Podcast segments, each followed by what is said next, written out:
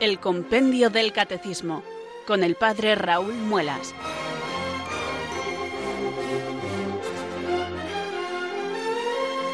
Muy buenas tardes, queridos oyentes de Radio María. Son las 4, las 3 en Canarias. Aquí comienza una nueva edición del programa El Compendio del Catecismo de la Iglesia Católica. Reciban desde Talavera de la Reina un saludo muy cordial del Padre Raúl Muelas, que un día más se les habla desde estos micrófonos de Radio María, la radio de la Virgen, la fuerza de la esperanza. Sed todos bienvenidos.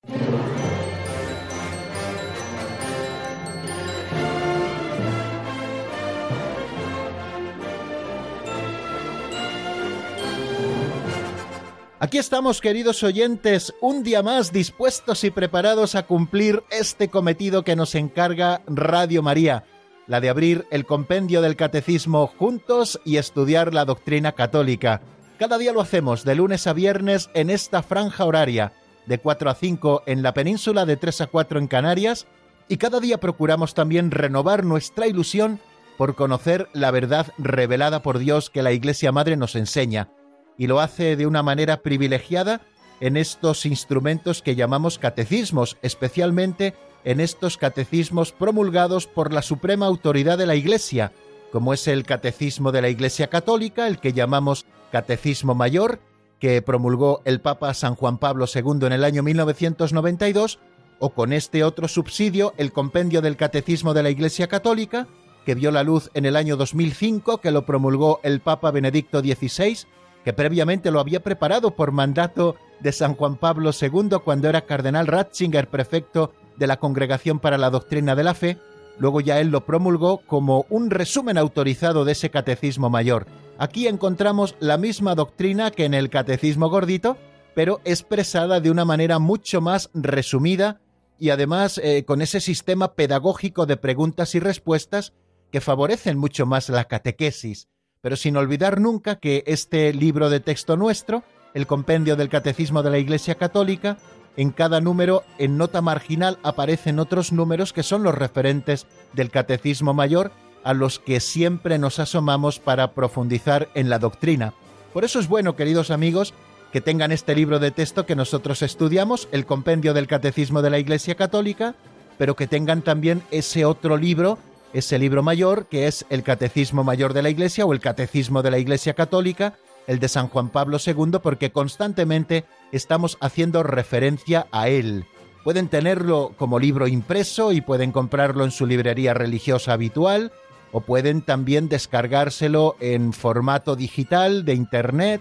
Lo pueden encontrar en la página web del Vaticano, www.vatican.va bueno, pues allí buscan Compendio del Catecismo de la Iglesia Católica y Catecismo Mayor de la Iglesia y allí lo encontrarán. Bueno, estamos hoy ilusionados porque vamos a comenzar a estudiar un nuevo sacramento. Ya hemos estudiado cuatro. En el capítulo primero estudiamos los tres sacramentos de la iniciación cristiana, que son el bautismo, la confirmación y la Sagrada Eucaristía. Y luego en el segundo capítulo estamos estudiando los sacramentos de la curación, que también son dos, el sacramento de la penitencia, el que hemos estado estudiando durante las últimas semanas, y hoy comenzaremos, si Dios quiere, a estudiar el sacramento de la unción de los enfermos. Un sacramento creo que tenemos que redescubrir todavía. Antiguamente se le llamaba eh, la extrema unción y, casi se recibía in articulo mortis, es decir, en el último momento, y en muchos casos ya se tenía que administrar sub condicione. Bueno, pues ahora la Iglesia pide que este sacramento se reciba en el momento de la enfermedad y que se pueda recibir también de manera consciente y de manera también comunitaria, acompañados quizá los enfermos por las familias, porque en este sacramento no solo pedimos la salud del alma, sino también pedimos la salud del cuerpo, como estudiaremos cuando veamos los efectos de este sacramento que vamos a empezar a estudiar. Bueno, pues renovamos como siempre nuestra ilusión, porque vamos a afrontar el estudio de la verdad de nuestra fe, y porque vamos a estrenar hoy un nuevo tema que es el sacramento de la unción de los enfermos. Pero antes de entrar exactamente en el tema, ya saben que tenemos que hacer algo que es verdaderamente importante y que es lo que nos facilita el acceso a la verdad de nuestra fe, que es nuestra invocación al Espíritu Santo. Jesucristo nos reveló plenamente quién es Dios y cuál es su plan de salvación. Jesucristo es la palabra eterna del Padre en quien se nos ha revelado todo, pero es el Espíritu Santo el que nos conduce hasta la verdad plena, como el mismo Cristo Jesús nos dice en el Evangelio de San Juan. Por eso cada día invocamos al Espíritu Santo para que venga sobre nosotros, para que ilumine nuestro entendimiento, para que fortalezca nuestra voluntad, para que sea Él quien nos conduzca hasta la verdad, esta verdad que encontramos en el compendio del Catecismo de la Iglesia Católica. Por eso hoy, como todos los días, rezamos así. Ven Espíritu Santo, llena los corazones de tus fieles y enciende en ellos el fuego de tu amor. Envía, Señor, tu Espíritu que renueve la faz de la tierra. Oh Dios, que llenaste los corazones de tus fieles con la luz del Espíritu Santo, concédenos que, guiados por el mismo Espíritu, sintamos con rectitud y gocemos siempre de tu consuelo por Jesucristo nuestro Señor. Amén.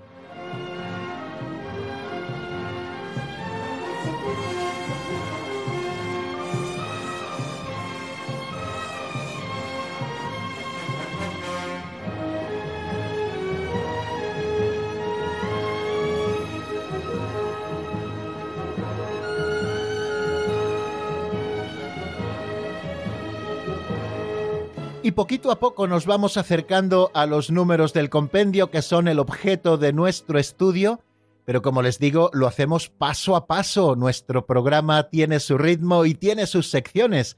El primer espacio es el dedicado a esa oración común, precedida siempre por un saludo que trata de situarnos en el lugar donde nos encontramos.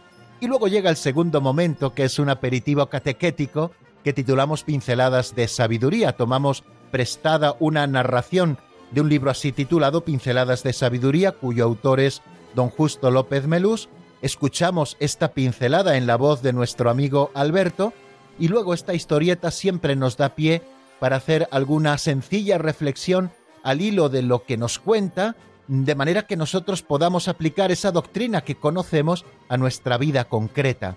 En realidad son pequeñas catequesis prácticas o pequeños calentamientos que nosotros hacemos para luego el ejercicio fuerte del estudio de los números del compendio. Bueno, pues como todos los días, también hoy vamos a escuchar una pincelada, una pincelada siempre sugerente. Se titula Una cruz con nudos. Vamos a escucharla, como les digo, en la voz de Alberto.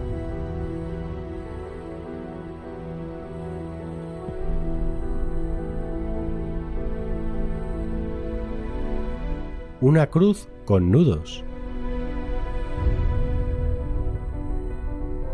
Una vez un joven andaba buscando al Señor, pues quería ser su amigo. El Señor estaba en el bosque preparando con un hacha cruces para que sus amigos le siguiéramos.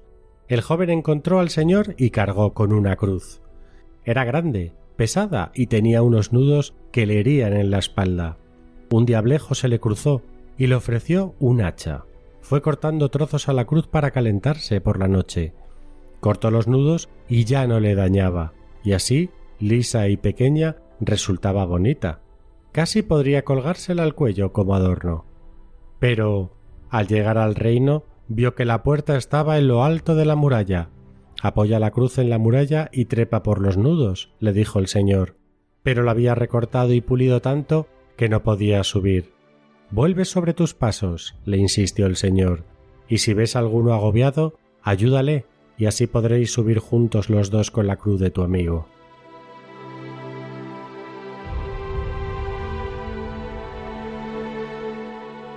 Qué interesante pincelada la que hemos escuchado hoy, queridos oyentes, una cruz con nudos. En primer lugar, nos habla de que un joven quería ser amigo de Jesús y buscó al Señor en el bosque donde el Señor tallaba las cruces para sus amigos. Esto me ha sugerido que los que queremos considerarnos amigos del Señor siempre tenemos que portar una cruz. La cruz está presente en la vida de todos.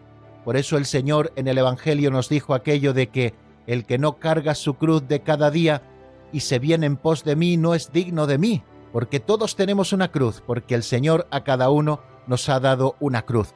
Es verdad que la cruz siempre pesa, que la cruz hace daño, que a la cruz muchas veces no le vemos sentido, que la cruz nos aplasta con su propio peso, pero es nuestra propia cruz la que tenemos que cargar con gallardía.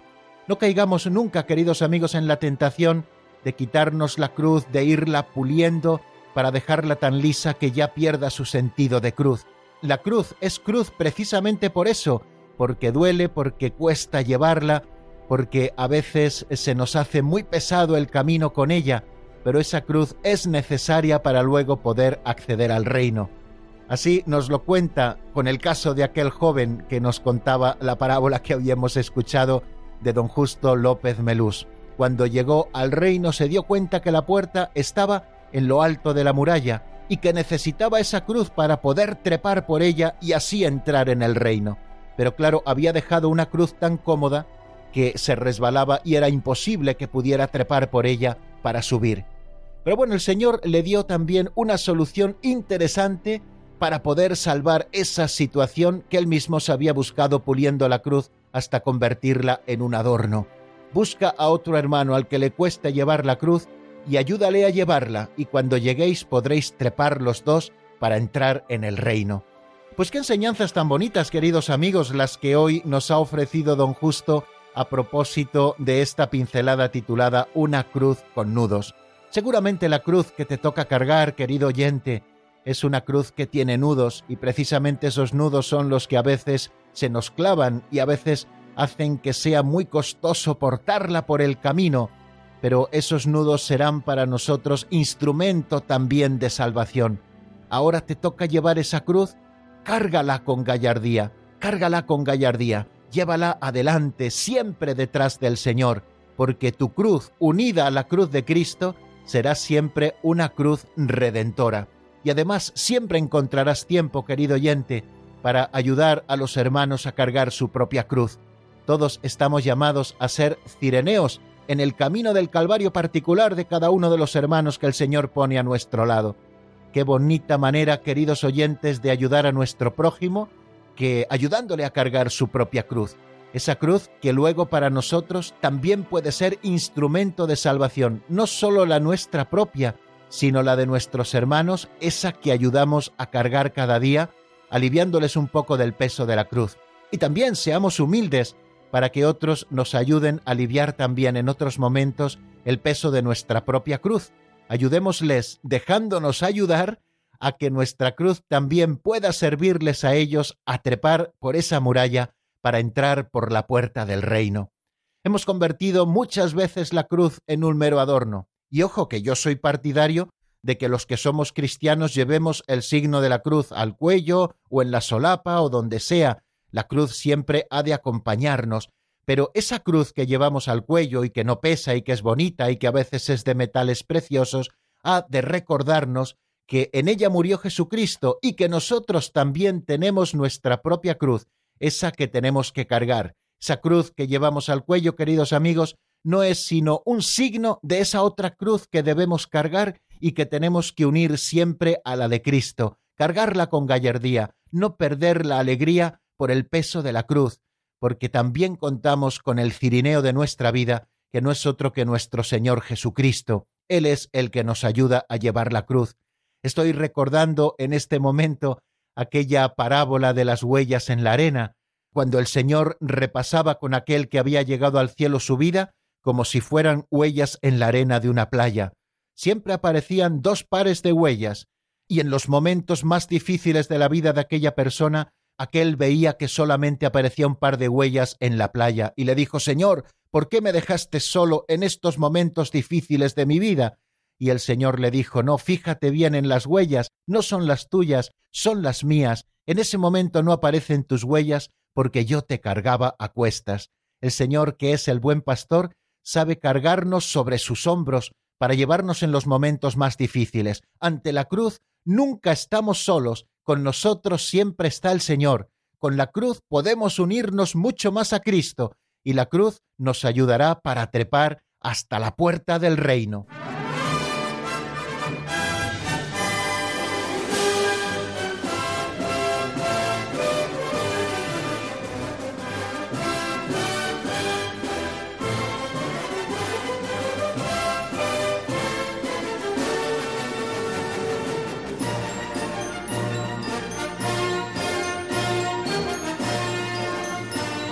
Continuamos, queridos oyentes, en el programa El Compendio del Catecismo de la Iglesia Católica.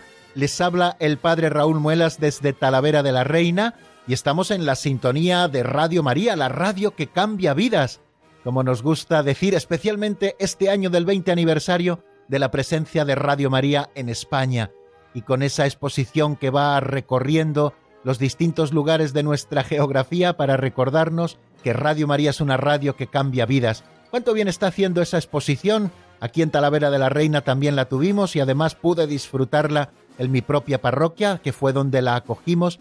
mucha gente vino a verla para conocer mucho más Radio María.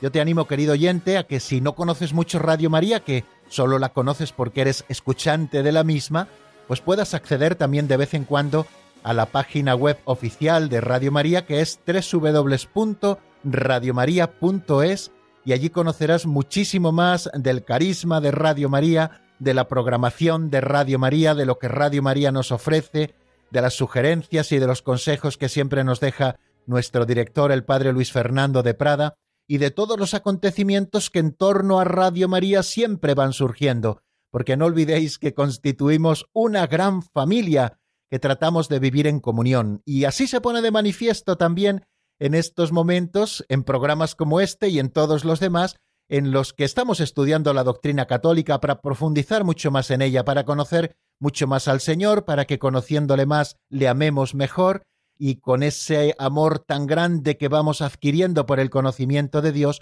podamos seguirle por el camino siempre con gallardía, sin arrastrar la cruz, sino portándola siempre con gozo detrás del Señor.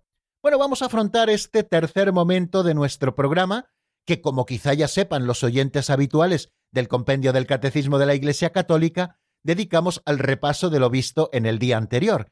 Pero como en el día anterior estuvimos viendo el último número de ese epígrafe dedicado al sacramento de la penitencia, que son las indulgencias, pues me van a permitir que hoy en el repaso no solo me centre en ese número que es el 312, sino que haga un poquito visión panorámica de todo lo que hemos visto a propósito del sacramento de la penitencia y la reconciliación, y de esta manera cerremos este epígrafe antes de abrir el siguiente, que será el estudio de un nuevo sacramento, el de la unción de los enfermos.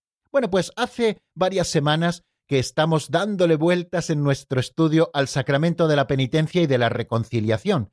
Comenzamos a estudiarlo en el número 296 y hemos estado hasta el 312, quiere decir que 17 números dedicados a este sacramento que tenemos que recibir con frecuencia, como la Santa Madre Iglesia nos recomienda. No solo está para el perdón de los pecados mortales, está principalmente para eso, aquellos cometidos después del bautismo, pero también se recomienda vivamente la recepción de este sacramento con mucha frecuencia para el perdón de los pecados veniales. ¿Qué cosas hemos visto a propósito del sacramento de la reconciliación o de la penitencia? Pues en primer lugar, nos asomamos a los nombres que recibe este sacramento. Conociendo cuáles son los nombres, ya podemos conocer muchas cosas del contenido concreto de este sacramento. Y decíamos que el sacramento es llamado de la penitencia, de la reconciliación, del perdón, de la confesión y de la conversión. No voy a pasar a explicar cada uno de estos cinco términos, pero cada uno de ellos nos habla de un aspecto y al final todos son complementarios de este sacramento que tenemos entre manos. También explicábamos por qué hay un sacramento de la reconciliación después del bautismo, y nos dice el compendio que puesto que la vida nueva de la gracia recibida en el bautismo no suprimió la debilidad de la naturaleza humana ni la inclinación al pecado que llamamos concupiscencia, Cristo instituyó este sacramento para la conversión de los bautizados que se han alejado de él por el pecado. O sea que existe un sacramento de la reconciliación después del bautismo, porque nuestra naturaleza humana es débil, porque tenemos la concupiscencia dentro de nosotros, y para aquellos que por ello se han alejado de Cristo, Cristo instituye este sacramento. ¿Cuándo fue instituido este sacramento? Dijimos que en la misma tarde de la Pascua, cuando estaban los apóstoles reunidos en el cenáculo, Cristo se hizo presente en medio de ellos y les dijo, recibid el Espíritu Santo. A quienes perdonéis los pecados les quedan perdonados, a quienes se los retengáis les quedan retenidos. Después hablábamos de la necesidad de conversión que tenemos los bautizados. La llamada de Cristo a la conversión resuena constantemente en la vida de los bautizados, y esta conversión es una tarea ininterrumpida para toda la Iglesia que, siendo santa, recibe en su propio seno a los pecadores.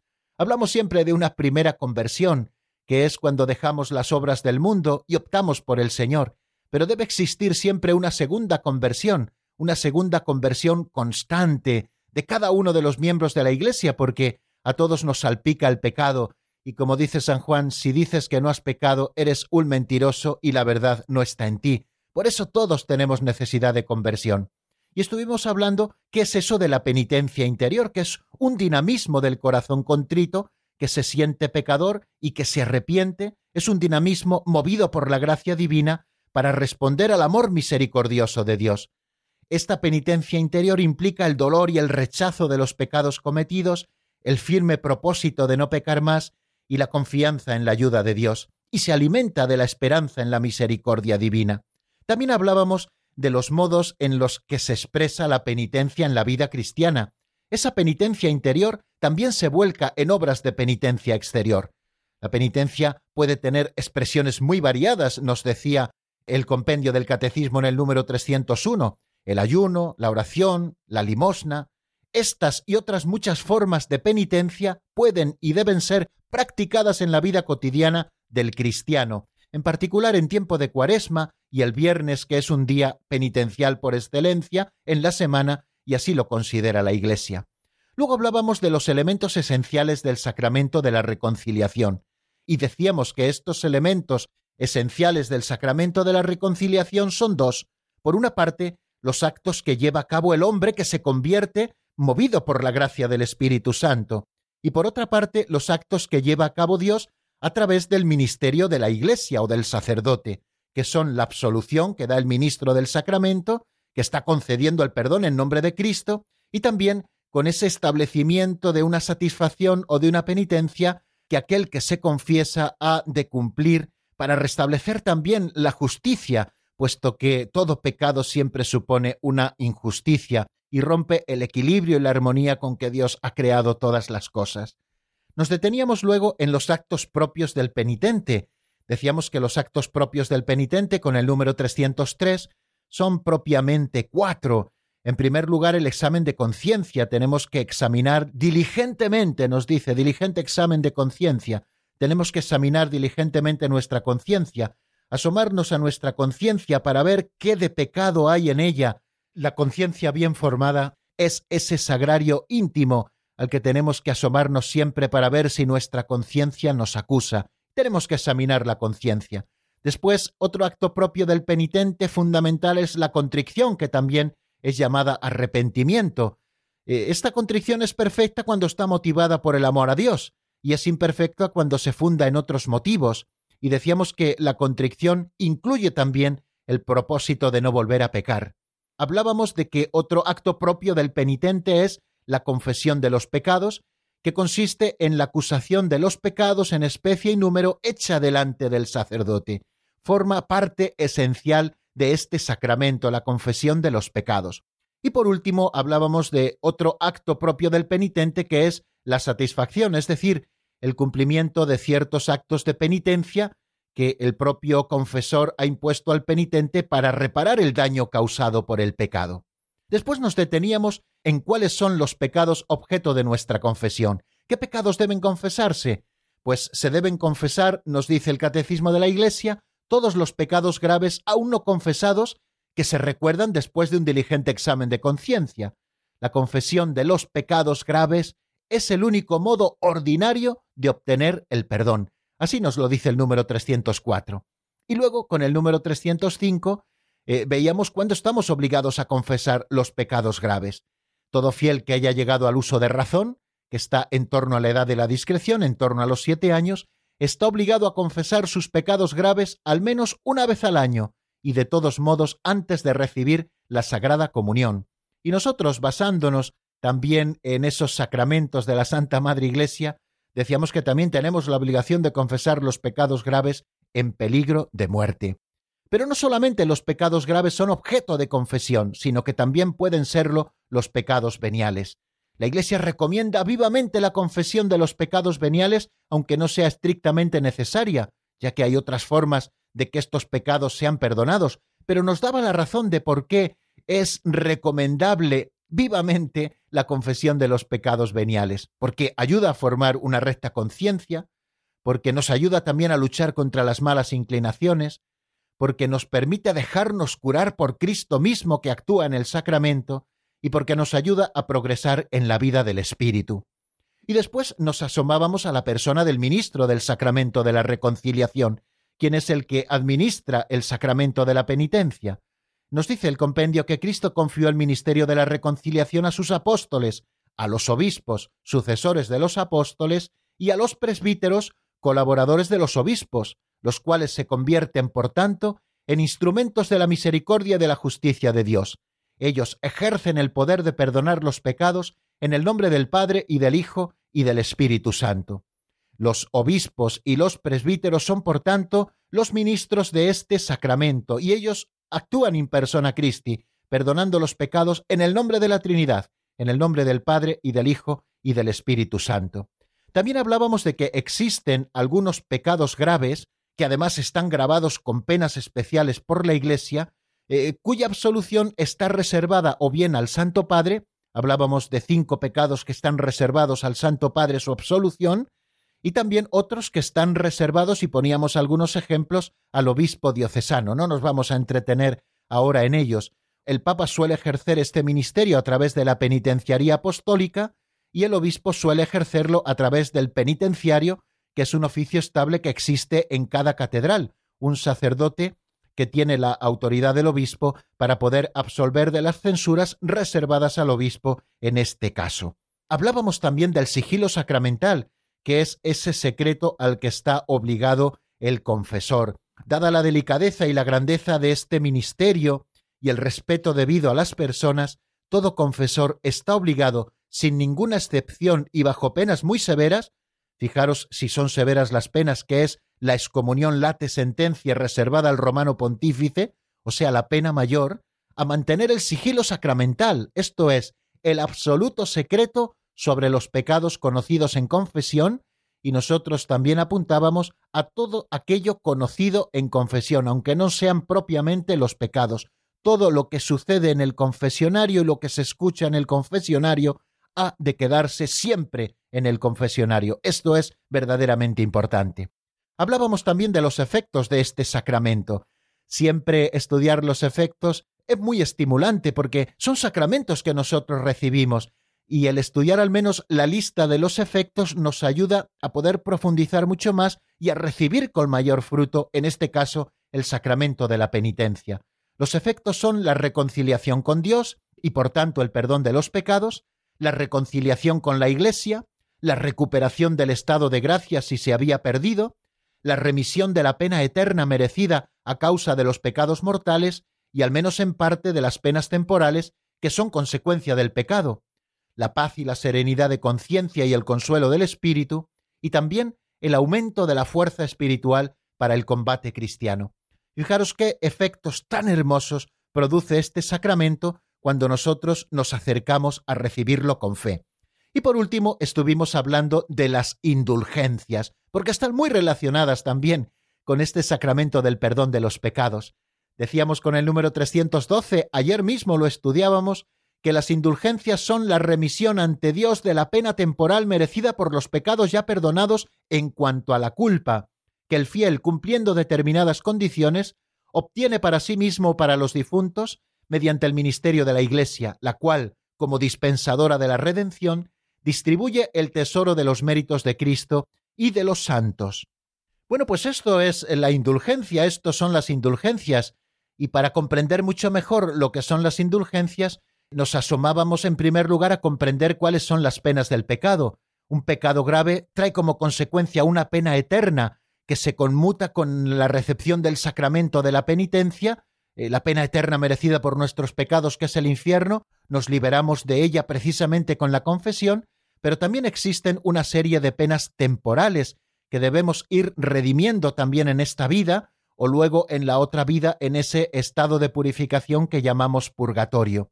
Bueno, pues como hemos escuchado, las indulgencias son la remisión ante Dios de esa pena temporal debida por los pecados ya perdonados en cuanto a la culpa, que un fiel dispuesto y cumpliendo determinadas condiciones consigue por mediación de la Iglesia. Porque la Iglesia es administradora de eso que hemos llamado el tesoro de la Iglesia, que no es la suma de bienes como en el caso de las riquezas materiales que se van acumulando con el transcurso de los siglos, sino que es el valor infinito e inagotable que tienen ante Dios las expiaciones y los méritos de Cristo nuestro Señor, ofrecidos para que la humanidad quedara libre del pecado y llegase a la comunión con el Padre. Solo en Cristo Redentor, nos dice la Indulgenciarum Doctrina, la que estoy leyendo en este momento, solo en Cristo Redentor nuestro se encuentran en abundancia las satisfacciones y los méritos de su redención. Y también pertenecen a este depósito, a este tesoro de la Iglesia, pues las oraciones y las buenas obras de la bienaventurada Virgen María y de todos los santos, que se santificaron por la gracia de Cristo siguiendo sus pasos y realizaron una obra agradable al Padre, de manera que trabajando en su propia salvación, han cooperado igualmente a la salvación de sus hermanos en la unidad del cuerpo místico. Bueno, ¿quién es el que nos puede dar esos tesoros de la Iglesia para la remisión de las penas temporales? Pues es la Iglesia misma. Las indulgencias se obtienen por la Iglesia, que en virtud del poder de atar y desatar que le fue concedido por Cristo Jesús, interviene en favor de un cristiano y le abre el tesoro de los méritos de Cristo y de los santos para obtener del Padre de la Misericordia la remisión de las penas temporales debidas por sus pecados. Por eso la Iglesia no quiere solamente acudir en ayuda de este cristiano, sino también impulsarlo a hacer obras de piedad, de penitencia y de caridad. Por eso, para que la Iglesia conceda una indulgencia, normalmente tenemos que hacer una obra de piedad, una obra de penitencia o una obra de caridad que está enriquecida por la Iglesia con estas indulgencias, cumpliendo también tres condiciones, haciendo confesión sacramental, recibiendo el cuerpo de Cristo en la Eucaristía y rezando por las intenciones del Papa. Y todo esto repudiando el pecado en nuestra vida. Estas indulgencias las podemos aplicar por nosotros mismos o las podemos aplicar también por nuestros hermanos difuntos. Y estas indulgencias, como dijimos, pueden ser parciales, si nos redimen de parte de la pena temporal de vida por nuestros pecados, o pueden ser plenarias si nos condonan toda esa pena temporal de vida por nuestros pecados. Bueno amigos, nos hemos alargado un poquito más en este resumen porque quería hacer un resumen de todo lo que hemos visto a propósito del sacramento de la penitencia. Y ahora sí, vamos a pasar a estudiar el sacramento de la unción de los enfermos. Pero si me lo permiten, vamos a hacer un poquito de descanso, que yo necesito beber un poquito de agua y ustedes necesitan descansar un poco de la palabra. Lo hacemos escuchando esta canción de Javier Maldonado titulada Agradecido. Está sacado del álbum Dios conmigo. La escuchamos y enseguida estamos nuevamente juntos.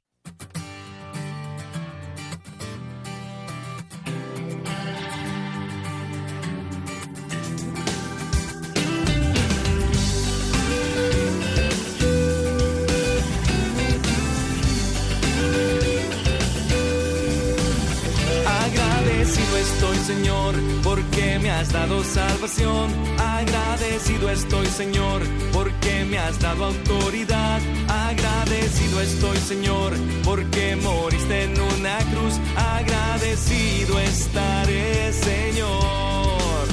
Agradecido estoy, Señor, porque me has dado salvación. Agradecido estoy, Señor, porque me has dado autoridad. Agradecido estoy, Señor, porque moriste en una cruz. Agradecido estaré, Señor. Yo soy libre en el Espíritu, me has hecho libre por tu muerte en una cruz. Victorioso en la batalla yo saldré al enemigo, en tu nombre venceré.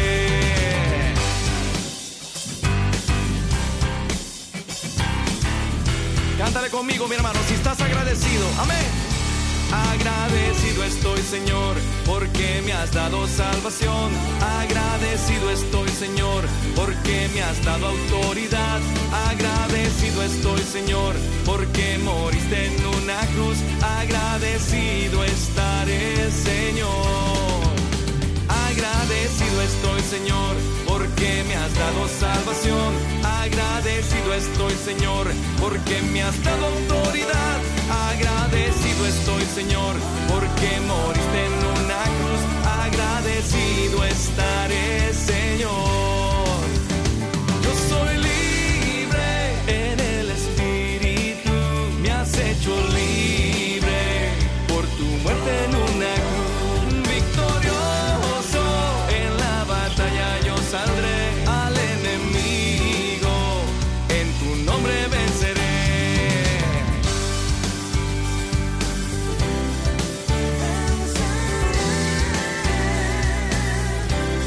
Gracias al Señor porque Él es bueno, porque eterna es su misericordia. Alabado sea el Señor. Agradece conmigo y declárate libre en el nombre de Jesús. Yo soy libre en el Espíritu, me has hecho libre por tu muerte en una cruz. Victorioso en la batalla yo saldré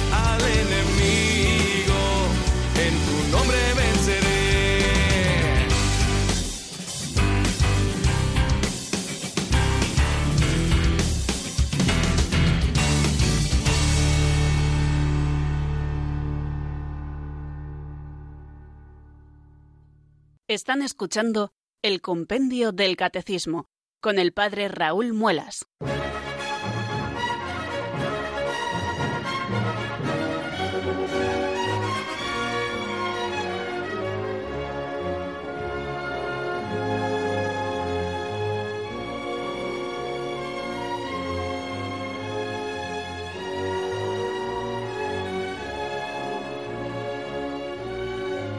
Seguimos, queridos amigos, en el compendio del Catecismo de la Iglesia Católica, en la sintonía de Radio María, y aprovecho para saludar nuevamente a los oyentes que durante los últimos minutos se han ido incorporando a nuestra sintonía, a la sintonía de la Radio de la Virgen.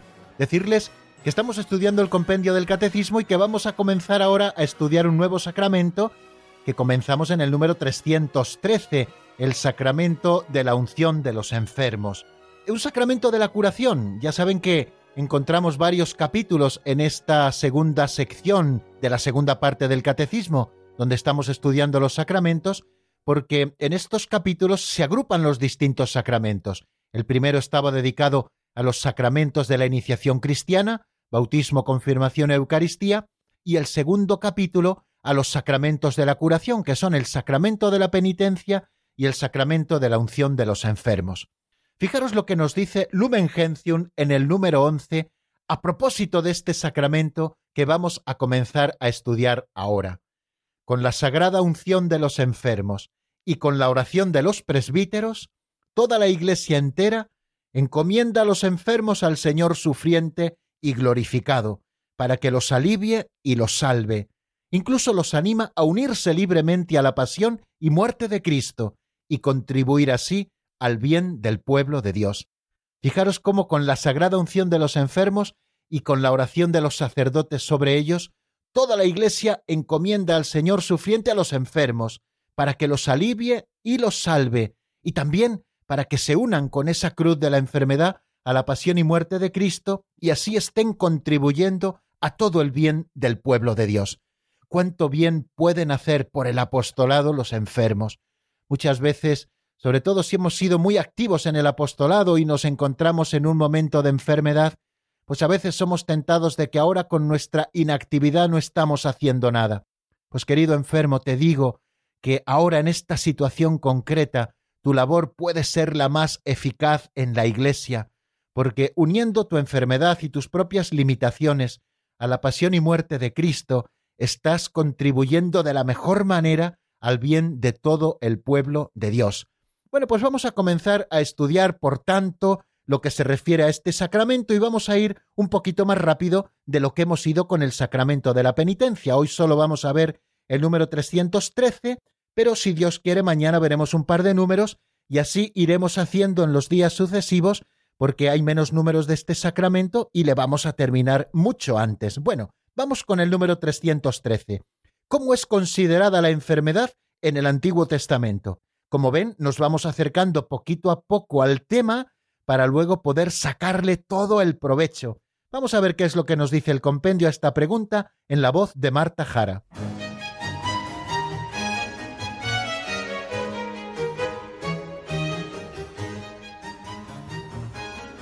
Número 313. ¿Cómo es considerada la enfermedad en el Antiguo Testamento? En el Antiguo Testamento el hombre experimenta en la enfermedad su propia limitación y al mismo tiempo percibe que ésta se halla misteriosamente vinculada al pecado. Los profetas intuyeron que la enfermedad podía tener también un valor redentor de los pecados propios y ajenos. Así la enfermedad se vivía ante Dios, de quien el hombre imploraba la curación.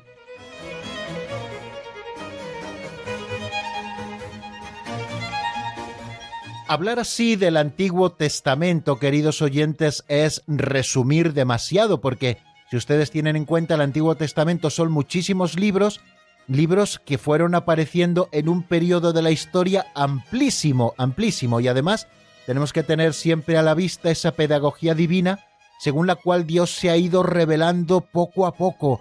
Entonces son muchas cosas las que podemos considerar sobre la enfermedad en el Antiguo Testamento pero de una manera resumida y preciosa además, este número 313 nos dice que en el Antiguo Testamento el hombre experimenta en la enfermedad su propia limitación. O sea que es una primera experiencia. El hombre experimenta en la enfermedad su propia limitación y al mismo tiempo percibe que ésta se halla misteriosamente vinculada al pecado.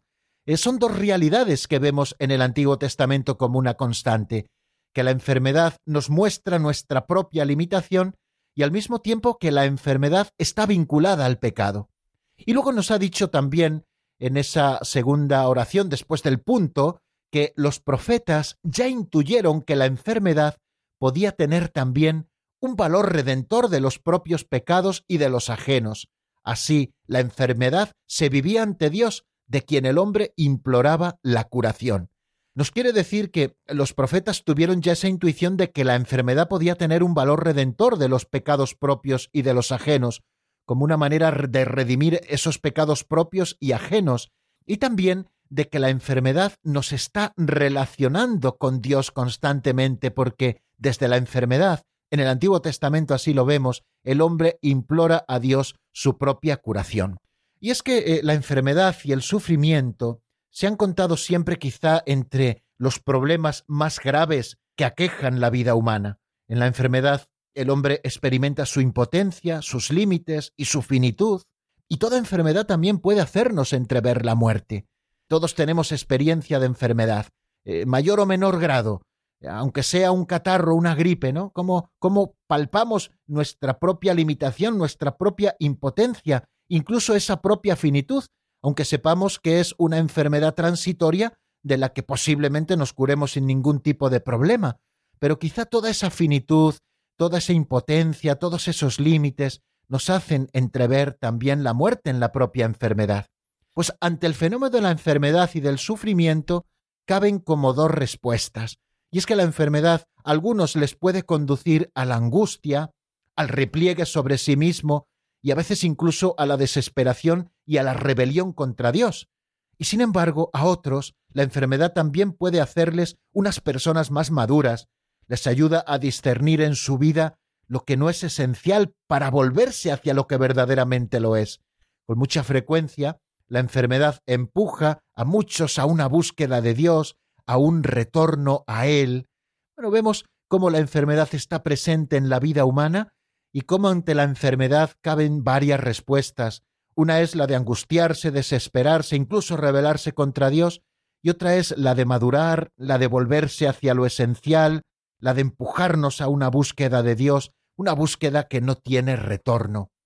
El hombre del Antiguo Testamento, al que nos estamos refiriendo precisamente en este número 313, vive la enfermedad de cara a Dios, como nos dice el número 1502 del Catecismo de la Iglesia Católica, y vive la enfermedad de cara a Dios porque ante Él se lamenta, existen muchos pasajes que nos cita el Catecismo Mayor, pero que no nos vamos a entretener en leer. Pueden ustedes leer ese número 1502 para profundizar en algún ratito de oración en ello. Creo que sería muy provechoso para ver cómo el hombre del Antiguo Testamento vive la enfermedad de cara a Dios porque ante él se lamenta, así lo vemos en el Salmo 38, o de él implora curación, también lo vemos en el Salmo 6, en el versículo 3, o en el capítulo 38 de Isaías, o vemos cómo la enfermedad se convierte en camino de conversión, en el Salmo 38, versículo 5 así aparece, también en el 39, en los versículos 9 y 12, y vemos también al contemplar el hombre del Antiguo Testamento que vive su enfermedad de cara a Dios, cómo el perdón de Dios inaugura también la curación. Israel eh, experimenta que la enfermedad se vincula al pecado y al mal, también lo decíamos en ese número 313, y que la fidelidad a Dios devuelve la vida. Yo soy el Señor, yo soy el que sana, dice Yahvé en el libro del Éxodo capítulo 15 versículo 26. Y el profeta Isaías en el capítulo 53 entrevé que el sufrimiento puede tener también un sentido redentor por los pecados de los demás. E Isaías también anuncia que Dios hará venir un tiempo para Sión en que perdonará toda falta y curará toda enfermedad. Como ven, hay como un proceso de comprensión de la enfermedad, sobre todo de cara a ese Mesías que vendrá a sanarnos de toda enfermedad. Y las sanaciones que Cristo hace, mañana lo veremos al contemplar a Cristo como médico de los cuerpos y de las almas, pues al contemplar a Cristo sanando, está manifestando el signo mesiánico de que los leprosos son curados, los ciegos ven, los sordos oyen, los cojos caminan, son signos mesiánicos por esa salud que viene a traernos el Mesías, destruyendo el pecado y la muerte en nuestras propias vidas. Bueno, pues queridos amigos, no nos queda tiempo para más. Eh, vamos a dejarlo aquí por hoy. Ya nos hemos asomado a ese número 313, que mañana volveremos a ver de una manera resumida cómo es considerada la enfermedad en el Antiguo Testamento. Y hemos dicho que en el Antiguo Testamento el hombre experimenta en la enfermedad su propia limitación y al mismo tiempo percibe que ésta se halla misteriosamente vinculada al pecado. Por eso solo Dios podrá liberarnos de la enfermedad. Y como los profetas ya empezaron a intuir que la enfermedad podía tener también un valor redentor de los pecados propios ajenos, y así la enfermedad se viviría ante Dios de quien el hombre imploraba la curación. Pues eh, les recuerdo nuestro número de teléfono 910059419 91005 9419. Pueden ustedes ir marcando mientras escuchamos unos compases de un tema de Irene Coronado titulado Tenemos una herencia. Este tema está sacado del álbum Nueva Luz. Enseguida volvemos a encontrarnos en el 91005 9419.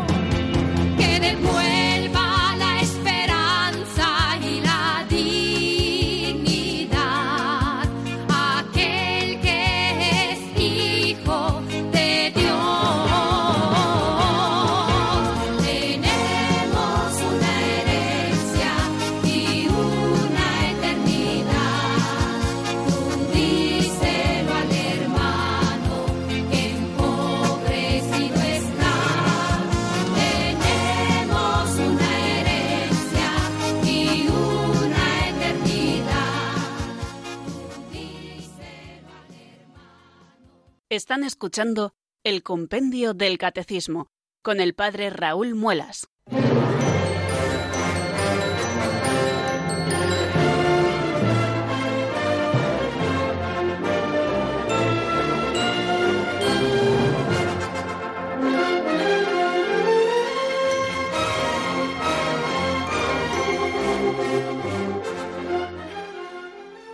Nos separan 10 minutos de las 5 de la tarde en la península, de las 4 en Canarias, queridos oyentes, y aquí estamos en este último momento del programa en el que abrimos nuestro teléfono de directo, el 910059419. Teníamos pendiente una respuesta de ayer. Ayer eh, nos llamaba eh, nuestra amiga Pilar desde Málaga y nos preguntaba si el rezo del Vía Crucis eh, nos puede obtener la indulgencia plenaria. Eh, dije que lo miraría más tranquilamente y le comento lo siguiente, que se puede obtener indulgencia plenaria rezando el Vía Crucis de acuerdo con la costumbre que consiste en hacer las lecturas, oraciones y meditaciones de cada estación delante del respectivo cuadro o cruz colocados habitualmente a lo largo de las paredes de las iglesias. Cuando el Via Crucis es rezado en conjunto y hay dificultad de todos para moverse ordenadamente de estación en estación, basta con que lo haga el que dirige la oración. Así, y cumpliendo las demás condiciones, se puede ganar la indulgencia plenaria. Eh, bueno, eh, vamos a pasar a la primera llamada de hoy que nos llega desde Lérida y allí nos espera nuestra amiga Rosa. Muy buenas tardes y bienvenida, Rosa. Buenas tardes, padre Raúl. Felicidades por el, por el programa, ¿eh? Muchísimas gracias. Bueno, yo le quiero, a ver, le quiero decir una cosa que dice que cuando a una persona tiene una enfermedad o se le muere un familiar o algo, parece que a Dios, como si tuviera la culpa él, ¿no? Vamos a poner, que no mm. la tiene. Yo le voy a mm. contar el caso de mi hermana, ¿eh? Mi hermana es católica. En seis meses perdió a la hija de 36 años y a su marido de 67. Y mi hermana no ha dejado ningún domingo o sábado de ir a misa vive en un pueblo de Leida, a las procesiones que hacen, ha ido a todo. Y a ver qué le he dicho yo, ¿cómo has podido? Y ella dice, esto el Señor no lo quiere, es la naturaleza. Y claro, es lo que está hablando usted ahora de las enfermedades, que hay gente que, que pues echan la culpa, que esto no podría ser, que cuando se muere un niño, ¿por qué se muere? Pues eso es lo que quería dar. Yo quería dar el relato de mi hermana. Mi hermana no ha perdido la fe, no la ha perdido. Pues, pues le agradecemos enormemente querida Rosa, este testimonio tan vivo y, tan cercano a usted, de su hermana, ¿no? Como ante el sufrimiento, la enfermedad, pues no solo no ha perdido la fe, sino que se ha afianzado totalmente en ella, según decíamos, y así nos los pone el catecismo, como esa experiencia del sufrimiento, como esa experiencia de la enfermedad, a unos les hace rebelarse contra Dios y a, a otros, perdón, les hace acercarse mucho más a Dios, como ha sido el caso de su hermana. Y nosotros damos gracias a Dios por ello, ¿no? Y también, pues, eh, le acompañamos también este sufrimiento grande que ella estará pasando por la pérdida de su hija y también la pérdida de su marido. Vamos a por la segunda llamada. Nos vamos hasta Tenerife. Allí está nuestra amiga María. Buenas tardes y bienvenida. Soy yo, padre. Sí, adelante, adelante, María. Mire, padre, para felicitarle por su programa tan entusiasta y tan maravilloso, acabo de llamar a mi sobrina para que lo escuchara, porque es un encanto. Y también porque veo que usted es muy coherente con todo lo que dice, es una maravilla. Y estoy muy agradecida a Radio María y a todos. Y quiero dar un saludito, si me permite, a una niña que se llama Marina, que está en Pedro Álvarez, que siempre me escucha. Y que Dios le bendiga a usted, padre. Gracias. Muchísimas gracias a usted, María, por sus palabras eh, llenas de cariño y llenas también de ánimo y eso de la coherencia, pues bueno, pues es algo que, uno busca siempre en su vida, claro que sí. El Señor aborrece siempre la doble vida y quiere que sea una la misma y quiere que sea una y la misma la fe que profesamos y aquello que tratamos de poner por obra, ¿no? Y, y en esa tarea estamos, claro que sí. Y así lo procura servidor de ustedes y estoy convencido de que así lo procuran pues prácticamente todos ustedes, queridos oyentes, que sintonizan con Radio María, o bien a estas horas de la tarde en el compendio del Catecismo, o bien a cualquier otra hora del día, pues eh, uniéndonos siempre a esos programas tan fantásticos que la Radio de la Virgen nos ofrece para profundizar en nuestra fe y para vivirla también comunitariamente. ¿no? ¿Cuántos enfermos, y ahora que estamos empezando el tema de la enfermedad, pues pueden seguir eh, eh, compartiendo la fe y, pues, participando en la formación y en la oración común gracias a Radio María. Pues eh, hoy también todos juntos damos gracias a Dios por este instrumento fantástico desde el que les estamos hablando. Radio María, la radio de la Virgen, a la que llamamos tantas veces la fuerza de la esperanza. Y así terminamos nuestro programa de hoy. Mañana, si Dios quiere, seguiremos con el tema de que hemos empezado hoy, el tema del sacramento de la unción de los enfermos, porque nos quedan muchas cosas que aprender. La bendición de Dios Todopoderoso, Padre, Hijo y Espíritu Santo, descienda sobre vosotros y permanezca para siempre. Amén. Hasta mañana, si Dios quiere, amigos.